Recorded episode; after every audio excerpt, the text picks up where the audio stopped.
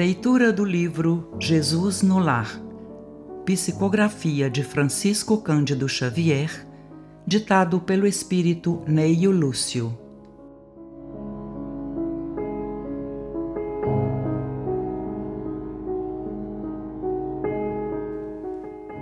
Lição 3 Explicações do Mestre. Em plena conversação edificante, Sara, a esposa de Benjamim, o criador de cabras, ouvindo comentários do mestre nos doces entendimentos do lar de Cafarnaum, perguntou, de olhos fascinados pelas revelações novas. A ideia do reino de Deus em nossas vidas é realmente sublime. Todavia, como iniciar-me nela? Temos ouvido as pregações à beira do lago e sabemos que a Boa Nova aconselha, acima de tudo, o amor e o perdão. Eu desejaria ser fiel a semelhantes princípios, mas sinto-me presa a velhas normas.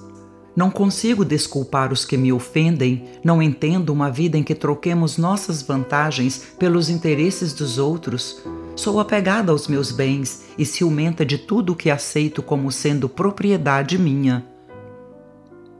A dama confessava-se com simplicidade, não obstante o sorriso desapontado de quem encontra obstáculos quase invencíveis. Para isso, comentou Pedro, é indispensável a boa vontade.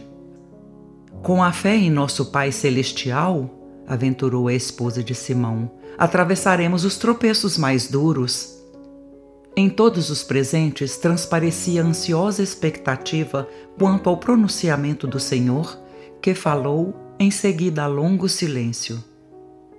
Sara, qual é o serviço fundamental de tua casa? É a criação de cabras, retarguiu a interpelada, curiosa. Como procedes para conservar o leite inalterado e puro no benefício doméstico? Senhor, antes de qualquer providência, é imprescindível lavar cautelosamente o vaso em que ele será depositado.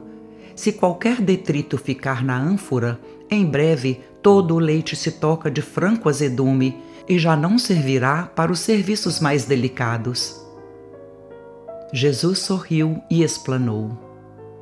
Assim é a revelação celeste no coração humano. Se não purificamos o vaso da alma, o conhecimento, não obstante superior, se confunde com as sujidades de nosso íntimo, como que se degenerando, reduzindo a proporção dos bens que poderíamos recolher.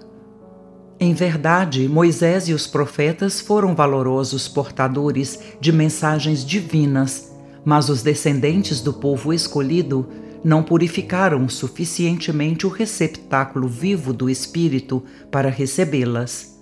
É por isso que os nossos contemporâneos são justos e injustos, crentes e incrédulos, bons e maus ao mesmo tempo.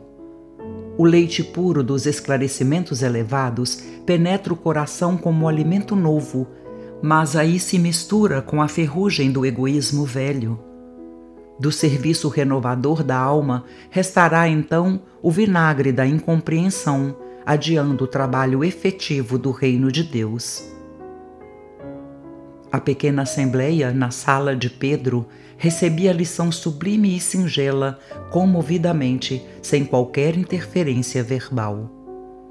O mestre, porém, levantando-se com discrição e humildade, afagou os cabelos da senhora que o interpelara e concluiu generoso. O orvalho num lírio alvo é diamante celeste, mas na poeira da estrada é gota lamacenta não te esqueças desta verdade simples e clara da natureza.